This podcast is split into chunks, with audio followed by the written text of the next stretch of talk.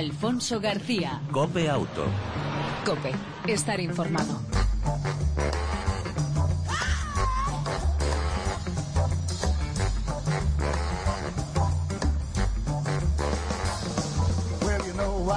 Hola, ¿qué tal? ¿Cómo estás? Bienvenido una semana más a este tiempo de radio que lleva por nombre Copeauto, ya lo sabes.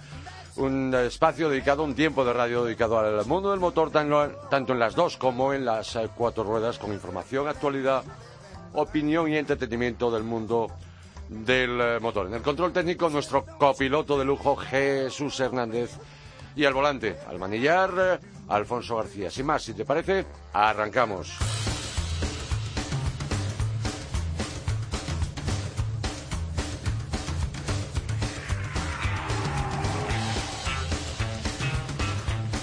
Y lo hacemos con alguna que otra noticia relacionada con ese apasionante mundo del motor. Los conductores españoles tardan casi 17 años en dar de baja su vehículo.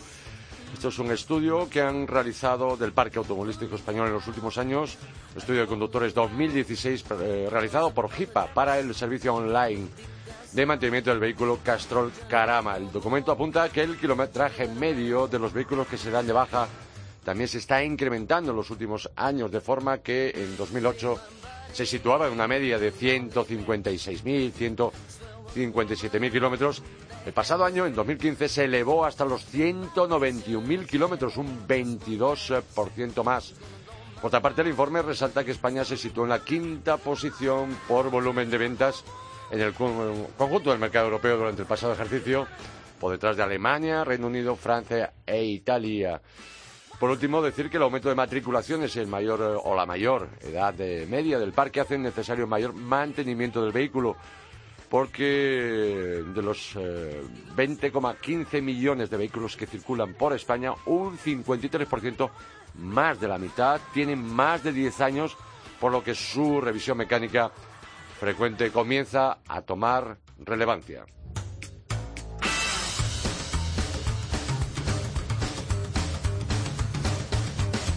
Y esta noticia que le han dado nuestros compañeros de informativos dice que Japón incentiva a los ancianos para dejar de o para que dejen de conducir a los mayores de 75 años.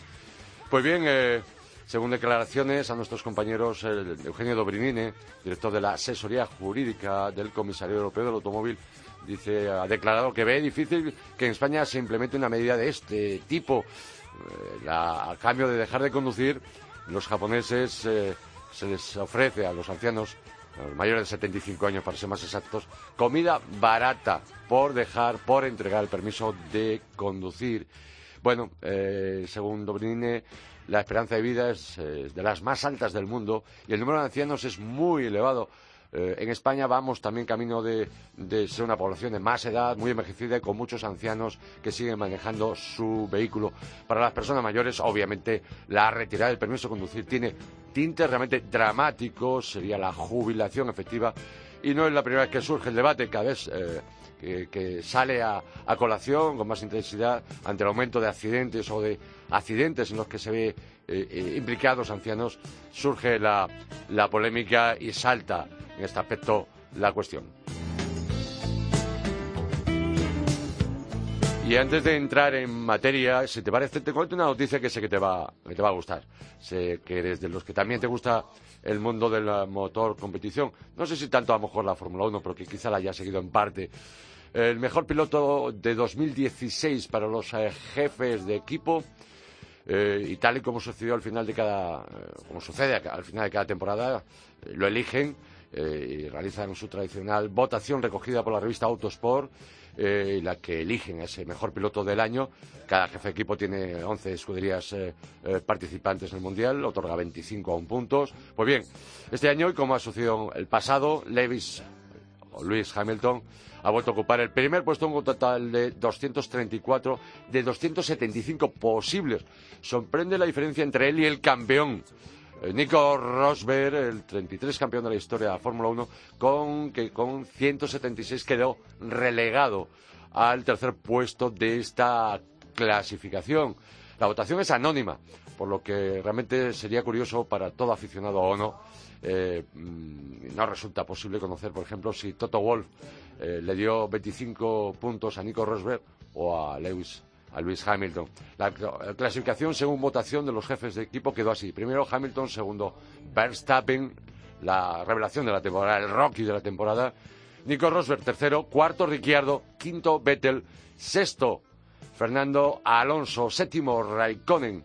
Eh, Sergio Pérez, octavo, noveno, Valtteri Bottas y décimo, otro español, otro Rocky, grandísimo, Carlos Sainz, que va cada día mejor.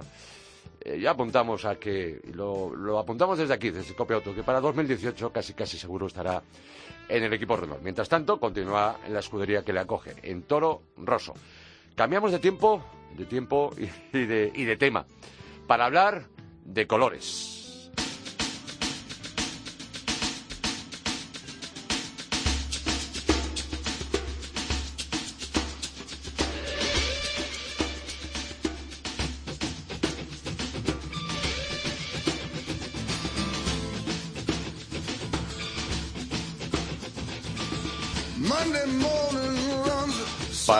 El 60%, para 6 de cada 10 conductores, el color del coche, el color del vehículo, es uno de los factores que más influye en la compra.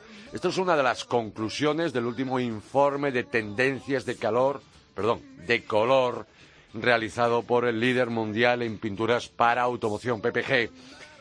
Pero queremos saber más detalles. Eh, Pedro Montenegro es responsable de color de PPG, repito, líder mundial en la industria de automoción.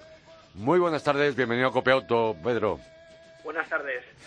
Es verdad, esto que decía que, es eh, el, principal factor de compra de un vehículo.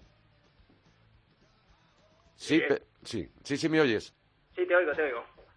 Decía que sí es el primer factor de compra, eh, influye. El, color, Eh, es uno de los factores que, prima bastante en, la compra, ¿no? Al final eh, es una de las cosas que, que, se escoge, se intenta escoger cuando, cuando un, cliente quiere comprar un, coche porque es muy visual, es un tema muy visual y entonces eh, como la compra de un vehículo suele, suele ser bastante pasional, pues el color influye bastante. La, la principal conclusión de este informe, que es anual, es que el color blanco eh, continúa siendo el favorito, el preferido, no solamente en Europa, sino a nivel mundial, ¿no? Sí, correcto, correcto. Lleva, lleva bastante tiempo siendo el, el, color preferido por, por todos los clientes. Entiendo que por un tema de, practicidad. Es un color que, que es bastante agradecido y que tampoco no carga mucho ¿no? Al, a, la vista. Entonces mm, se deciden bastante por el blanco. Llevamos siete años ya con, con el color blanco como, como primero en el ranking de, de colores de, de vehículos. Eh, eh, destronó en concreto al plata, ¿no? al famoso plata, que fue durante mucho tiempo el, el, primer color en, eh, eh, a la hora de comprar un vehículo. Otro de los motivos quizá puede ser del blanco, al margen de que no sature, no canse, no aburra, su limpieza, su aspecto mucho más limpio siempre, incluso a pesar de que haya suciedad, sea la facilidad de reparación.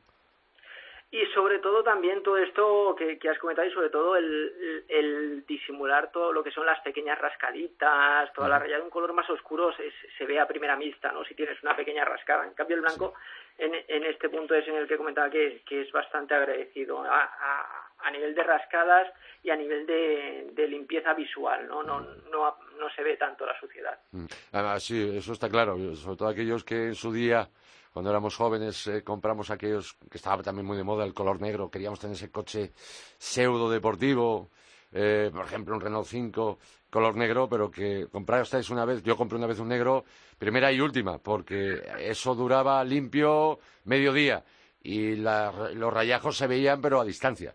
Correcto, correcto, nos, ha pasado bastante esto. Sí. Eh, Pedro, otra, otra cuestión. Hemos hablado de este informe que es anual, que eh, hay esa conclusión de Europa y el mundo en cuanto a preferencias de color. Eh, en España, ¿cuál es? El, ¿Coincidimos también? ¿Es el preferido también el mismo, el blanco? Eh, sí, a nivel de compra está, se está debatiendo entre el, blanco, el negro y el gris, siempre en, bastante, en, números bastante aproximados. Si bien el blanco es el, el más comprado sí. eh, y también consecuentemente el, más reparado, sorprende que en primera posición hay un color negro de Volkswagen que es el que más se repara. No me digas. curioso, curioso. Entonces estaríamos entre blanco y negro. Entre blanco y negro. Ajá. El, el blanco, por cierto, ¿hay algún país o algún continente o algún país grande, obviamente, por ejemplo, estoy pensando en Estados Unidos, en China, donde quizá la diferencia de preferencia sobre el blanco sea aún mayor? La verdad es que está bastante, bastante unido. Estamos hablando que el blanco siempre está rodando, te, te comento, en, diferentes países. Sí, sí. del 25 al 35 pero el negro siempre le está siguiendo, estamos hablando entre un 19 y un 21%, por lo tanto siempre está bastante, bastante a continuación. Digamos que seguimos prefiriendo el, el negro a nivel de corazón, pero un poco por la practicidad que comentábamos, al final la decisión acaba siendo un, blanco, ¿no? Pero siempre está eh, eh, esa segunda intención, ¿no? De, a nivel generalista de los usuarios de, de tener ese ese vehículo de color negro no tan tan bonito cuando, está recién salido de del lavado. Exactamente. E, es, es curioso hablábamos por eso de esas preferencias pues después del, del blanco gris negro plata azul rojo. Pero hay una cosa que a mí me sorprende. Incluso creo que hay alguna marca que hace ya tiempo renunció a tener a ofrecer sus vehículos en color verde. Es el color que quizá menos eh, demandado a nivel mundial la verdad que sí, no, no, no, no conozco el, motivo exacto. Lo, sí que, lo que sí que es cierto es que hay, hay tendencias. Y hay, igual que en otros ámbitos, como puede ser la moda, hay, hay estudios para, para implantar los colores de cara a los próximos años, las próximas colecciones de, de coches, por así decirlo. Como el naranja de repente se pone muy de moda, o ciertos azules también se ponen muy de moda eh, pues eh, también estas tendencias se incluyen, ¿no? En todo lo que son colores diferentes del blanco, negro, gris y plata, pues hay, hay ciertas tendencias y el verde ha quedado pues un poquito relegado, eh, no sé el motivo exacto. que es cierto que el azul y el rojo también están ahí siempre un poquito en, en, las primeras posiciones. Ah, eh, por categorías por segmentos también este informe de tendencia de color a nivel mundial europeo ¿También por categoría por segmento se repite o hay alguna variación al respecto? Pongamos por caso, no sé, estoy pensando en el, eh, ahora el tan de moda sub, eh, el tan de moda todo camino, por ejemplo. En este caso, los todocaminos estos, eh, la tendencia se decanta hacia el gris. Con un 19%, pero seguido siempre por el blanco con un 17%. Ajá. y si hablamos de coches más de andar por casa, utilitarios o un poquitín mayores, utilitarios a la postre o compactos. Un coche compacto, fíjate, eh, dato curioso, el coche compacto, el, eh, el, que destaca es el, es el blanco, pero en este momento, eh, ah. en, este punto con, con bastante diferencia. Estamos hablando de los coches compactos eh, se selecciona el color blanco con un 24% y el siguiente vuelve a ser nuevamente el gris, pero con un 16%. Aquí la diferencia es, es bastante mayor. y, luego ya no digamos, estamos pensando en deportivos, ¿ahí hay novedades o es un poco sota, caballo y rey? Me refiero, en cuanto a los deportivos, quizá ahí se busca más el color más vivo, ¿no? Mm, fíjate que no vuelve a ser en primera posición el gris, luego el blanco y a, continuación el, negro metálico. Ajá, entiendo. ¿El rojo no? Curiosamente. Aparece en un porcentaje más elevado que en, otro tipo de vehículos, que es cierto. Estamos hablando de un 10%, eh, que es el más elevado dentro de las diferentes categorías de, vehículos. Entiendo. En, los deportivos el rojo es el más elevado, pero sigue siendo eh, minoritario, ¿no? Un 10% respecto al 20% del, del gris. Hablábamos de tipología, de tendencias. Eh, estamos viendo lanzándose este año, a lo largo de este año se han lanzado un montón de novedades. Hay colores que sorprenden, hay colores muy llamativos que además se utilizan para el lanzamiento y los spot eh, publicitarios, para los anuncios. Hay colores muy, muy llamativos, pero que luego no se ven tanto. Eh, no sé, recientemente eh, Peugeot 2008, el propio Discovery esta semana de, Land Rover. y, es curioso, salen unos colores cobres. Hace unos años me acuerdo que estuvo muy de moda en lanzamientos los, los marrones chocolate, ¿no? Sí, sí, sí. Y ahora estos corbrizos, ¿cuáles pueden ser las tendencias lo que no han comentado los fabricantes de, pinturas para automoción, eh, eh, ¿qué, es lo que la moda que está por llegar? ¿Algún color o tono novedoso o... Mm, más que color en concreto, quizás tonos, tonos, Más, más enfocados a la naturaleza, más verdosos, más azules eh, tirando a, a, azul, azules cielo, ¿no? Un poco que, que entren en, sintonía, que nos recuerden los colores de la naturaleza, ¿no? Un poco entiendo que para, para dar más tranquilidad visual o un poquito de, calma, ¿no? Y estos son los colores que, que, están, que están por venir. Eh, Pedro Montenegro, repito, responsable de color de PPG, líder del mundial en la industria de automoción. No quiero dejar pasar la oportunidad, porque como especialistas que soy, eh, ¿alguna recomendación básica y breve al respecto para nuestros oyentes en cuanto cómo conservar o que nos dure un poco más, qué no hacer para que nos dure un poco más esa pintura de nuestro coche, de nuestro vehículo? Alguna recomendación básicamente desde el punto de vista a ver eh, siempre está no lo, lo, que sería el, el, el, fabricante las recomendaciones las recomendaciones de fabricante o las recomendaciones del libro no que sería no, no lavar el vehículo con productos abrasivos, no utilizar eh, la, la, famosa Karcher, no lavarlo pues con productos eh, específicos que, que sean de, de, un pH muy neutro, con, con agua, con, con la esponja, pero lo cierto es que no tenemos la posibilidad, no, no todos tenemos un jardín donde, lavar el vehículo en estas condiciones.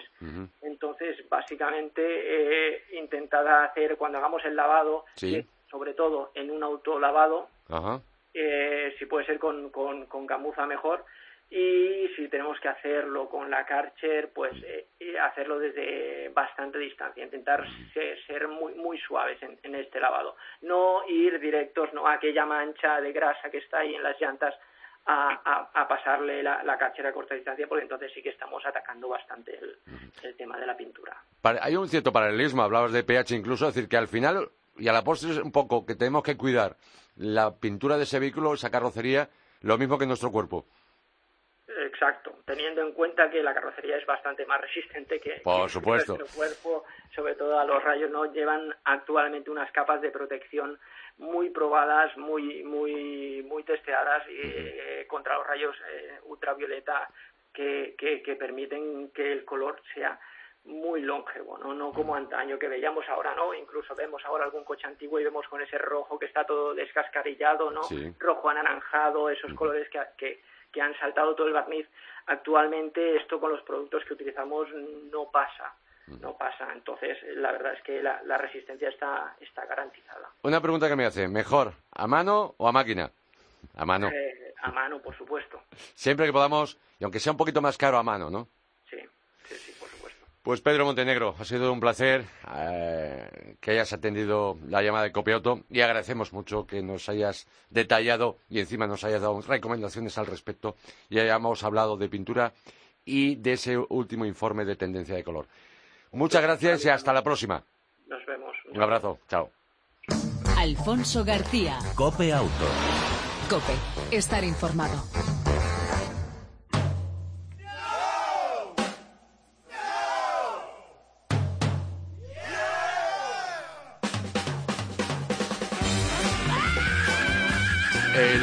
Prestigioso galardón de Coche del Año Europa, Carlos de Guía, cumple su 54 edición. Arrancó allá por 1964. Ya se conocen los finalistas, pero queremos saber y que conozcas mejor, un, un poco mejor, cómo funciona. Para ello saludamos y damos la bienvenida a un amigo, un compañero, Juan Carlos eh, Payo, director de Autopista y jurado español en el coche del año en Europa. Buenas tardes, Juan Carlos. Saludo para todos. Gracias, igualmente. Eh, Juan Carlos, de los 30 modelos que optaban eh, y tras una primera selección, la lista se, ha reducido a siete modelos. ¿Cuáles son? Pues mira, la decisión la hemos tomado el fin de semana pasado y tenemos en esta ocasión tres berlinas, Alfa Romeo Giulia clase E de Mercedes y el Volvo S90 V90. Tenemos dos modelos utilitarios, el Citroën C3 y el Nissan Micra, y tenemos dos de los tan en boga sub eh, de la mano del Peugeot 3008 y el Toyota CHR. Estos son nuestros siete finalistas que ahora tienen que pelear entre ellos para recibir el título de Carlos de Year 2017. Eh, eh, Juan Carlos, ¿quiénes componen el jurado de este veterano ya y largo Carlos de Year, coche del año Europa?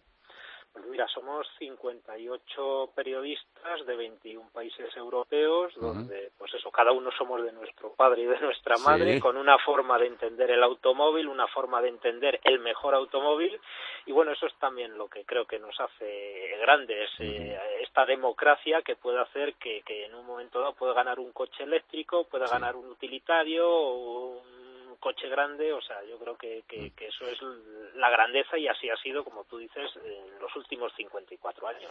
De los 58 jurados, ¿cuántos sois eh, españoles? Pues mira, en España estamos eh, seis. Al final un poco hay una segmentación. Los mercados grandes eh, tienen seis representantes y ahí incluimos Inglaterra, Alemania, Francia, Italia y España. Y luego ya el resto pues está más, más atomizado. O sea que se nos considera o nos consideramos grandes dentro de Europa a nivel de carros de guía.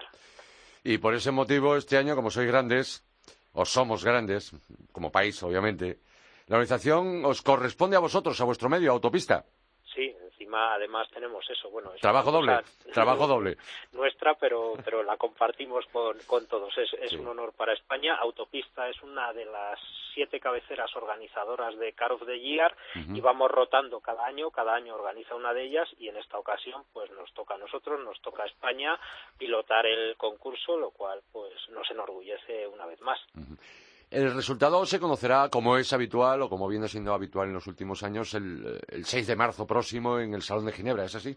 Sí, sí, es la víspera, el salón arranca en sí el, el, el 7 martes y nosotros el primer evento, el primer gran evento del salón es la víspera, la tarde de la víspera, eh, pues hacemos público a las 3 de la tarde en una reunión en el mismo salón, pues donde contamos con los presidentes de las siete marcas finalistas y todo su, su séquito de, de, de, de responsables de comunicación, marketing y demás, lo reunimos ahí y ahí se desvela un poco estilo eurovisivo, pues las votaciones que son públicas y, con justificación de los 58 jurados de toda Europa. Eh, no creo que sea una tarea fácil, sinceramente. Esto como cuando a ti, me imagino, Juan Carlos, o a mí, o a cualquiera de los que dedicamos a esta cuestión del mundo del motor, nos pregunta, oye, ¿qué coche me compro? ¿Qué te parece esto? ¿Qué te parece lo otro? No. A ver, hay una impresión personal, como bien te apuntabas. Mm, ¿Qué se tiene en cuenta? ¿Qué se valora? ¿Qué se puntúa? Pues mira, todo, al final es todo, todo un poco. Evidentemente el componente tecnológico, el componente de innovación, el componente eh, pues cada vez más importante de conectividad, eh, eh, el diseño. Eh, yo, son unas directrices generales que intentamos tener todos en cuenta, pero luego cada uno ponderamos en mayor o menor medida lo, lo que más nos atrae. Yo, siendo honesto, para mí es el, el coche que yo puedo recomendar a un amigo, puedo recomendar a un familiar. Evidentemente no me voy a ir por, a votar concept cars o no me voy a ir a votar coches eh, con precios estratosféricos. O sea, sí. yo siempre considero que, que, que, lo bueno es que el ganador de Car of the Year sea un coche que luego podamos ver por las carreteras y presumir de que, bueno, pues lo hemos elegido entre todos. -huh. Algún compañero me dice, y no podemos conocer ya por adelantado la opinión y eh, eh, la valoración que hace Juan Carlos Payo. No. No, hombre, yo, yo sí, yo sabes que soy transparente. Por supuesto. Y, y, y, y hombre, a mí creo sí. que ya el, el, el segmento sub sí. creo que merece ya tener un ganador en Car of the Year que nos parezca. No ha habido ninguno hasta ahora. Todavía no ha habido ninguno, o sea, y, e incluso no ha habido ninguno cerca de, de serlo. Algunos sí ha pasado a la final, por ejemplo, Ajá. la actual generación del Nissan Micra sí. pasó a la final, el año pasado el Volvo, el XC90, pero, pero, pero bueno, han estado ahí, pero, pero pero realmente arriba, arriba del todo, pues, pues, pues no hemos tenido todavía ningún sub y un segmento que está ya copando casi el 30% de las ventas en, en, nuestro país, nos decían esta misma mañana, pues hombre, yo creo que, que merece ya por lo menos eh, hacer un guiño a, a Caros de Year. Es una opinión un poco a priori, ¿eh? que luego los coches los tenemos que evaluar, votar, nos juntamos una semana antes en, en un circuito en Francia, en Mortefontaine, donde juntamos todos los finalistas para probarlos en circuito, en carreteras, o sea, todavía queda una fase de análisis eh, fuerte, potente por parte de, de todos los jurados para luego ya emitir el juicio intentamos sea pues eso lo más justo posible. Luego pues es lo de siempre. Habrá una marca o un modelo que nos considerará unos grandes amigos y las otras seis pues estarán con el gesto un poquito torcido. Pero como yo les digo de momento habéis pasado de entre los 30 aspirantes estáis entre los siete finalistas. Que no está no está nada mal. Juan Carlos Payo, eh, amigo, compañero, director de autopista y jurado, uno de los seis jurados del coche del año en Europa y que además eh, este, en esta ocasión, en 2017, esta edición 2017, la número 54, eh, tenéis el honor, como bien decías, de organizar eh, la, el acto de, de ceremonia, de, de entrega.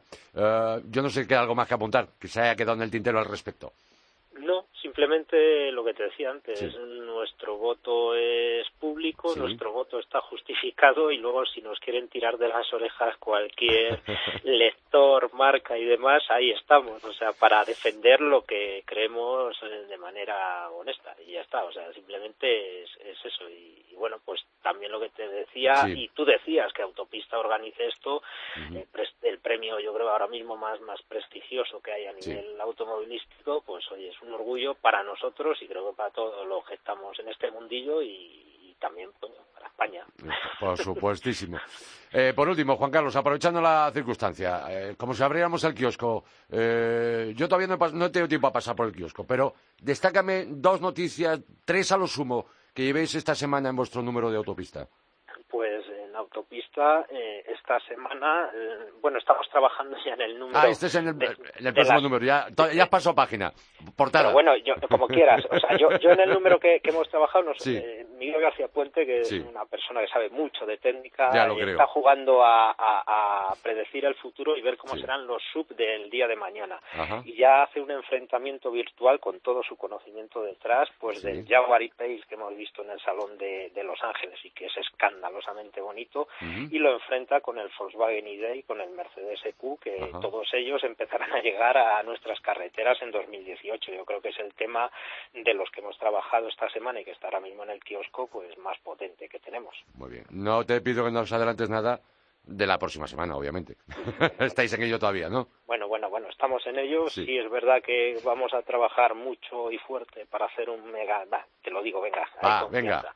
No, vamos a trabajar mucho y fuerte para hacer un mega análisis ahora mismo buscando el mejor subcompacto del mercado. Tenemos 29 modelos medidos, analizados, probados y, y bueno, tiene que haber un ganador. Tarea ahí puedo leer. Vale, tarea difícil, pero estaré pendiente del resultado. Juan Carlos Payo, gracias, un abrazo y Que, que todo vaya bien en ese Car de the Seguro que sí, seguro que sí. Un abrazo para todos. Un saludo, gracias.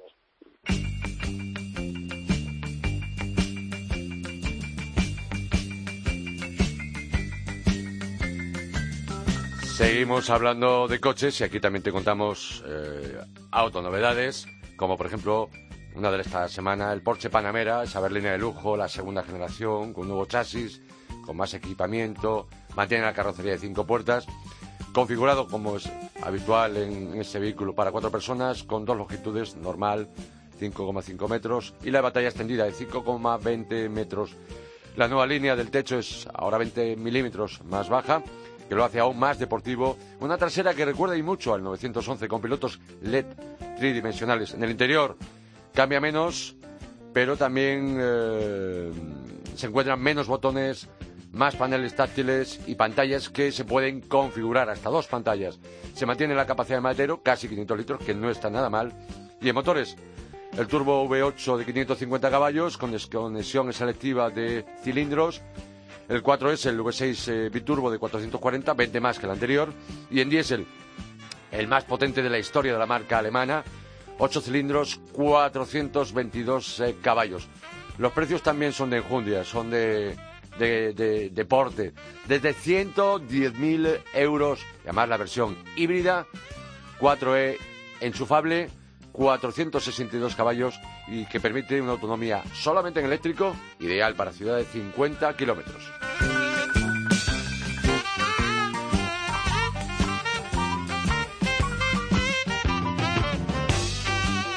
Hablamos de otra autonovedad de la semana, aquí en Auto, en esta edición número 194. El Seat Ateca con nuevos motores de acceso, el gasolina 1.0 TSI de 3 cilindros, solo 115 caballos. Disponible con tracción delantera y cambio manual, sus consumos medios en torno a los 6,5 litros de gasoil. El diésel, eh, perdón, de gasolina, me refería al anterior, al TSI. Y el diésel 1.6 TDI de 115 caballos, con, también solo con tracción a las 4 a la tracción delantera, 4x2 y cambio manual, un consumo medio de gasoil de 5,5 litros y la tarifa oficial sin descuento, sus precios son de desde 23.690 euros, el gasolina más barato y el diésel más accesible de la TECA eh, parte desde los 26.000 euros. Ambos se mueven muy bien. Para aquellos que busquen mayores prestaciones se tendrán que ir a mayores potencias aunque para que aquellos que, bueno, que no necesiten viajar, viajar con carga, pues tendrán que conformarse o pueden conformarse con estos motores eh, para un conductor medio, para gastar, eh, para gastar menos, para gastarse menos dinero y con los límites de velocidad actuales, ideal para ciudad, por ejemplo en el caso del 1.0 TSI de 115 caballos, y para quien haga algo más de carretera y en torno a más de 12.000 kilómetros al año, le irá mejor el 1006 TDI de 115 caballos.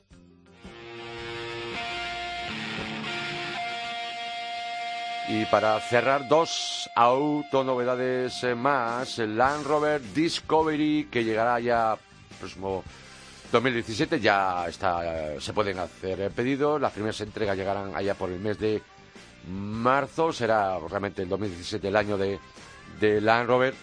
Y decirte que en principio esta versión, la quinta generación, eh, es más refinada, es más Range Rover. Tres coches en uno, es un siete plazas 450 kilos más ligero, motores de cuatro cilindros, diésel, 180, 240 y el V6 258. El modelo First Edition durante el periodo de lanzamiento, más tres acabados. Sus rivales directos, el Volvo XC90 y Q7, principales, repito, competidores.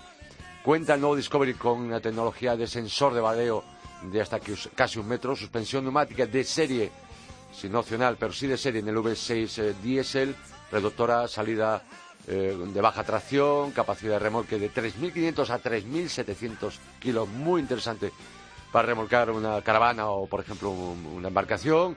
Maletero con dos asientos, 926 litros, no está nada mal, contra la tercera fila opcional. Los precios, desde 56.150 euros la versión 180 caballos, pero si la queremos con suspensión neumática hay una oferta de lanzamiento que es mucho más ventajosa, porque además lleva llantas especiales y parrilla activa y se queda en 57.000 euros.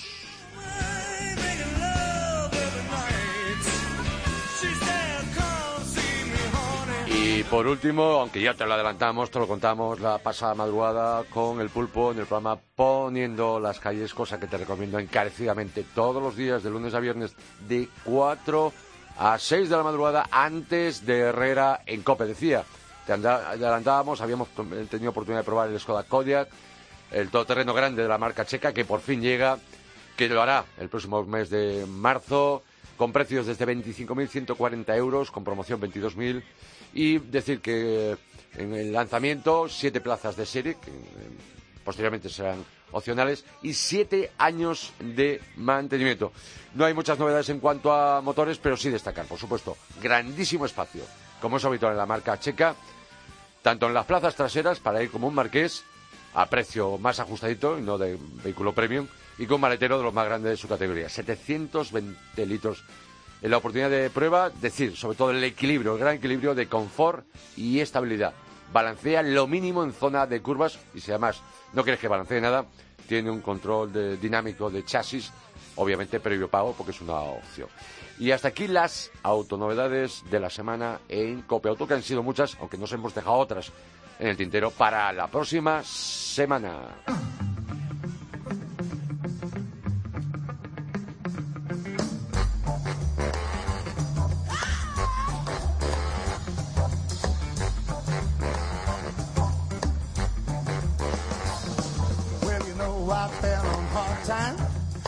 Esperemos que esta edición de Copia Auto haya sido de tu agrado y por tal motivo te esperamos en la próxima entrega, en la próxima semana. Aquí no nos vamos de puente ni de viaducto ni de acueducto.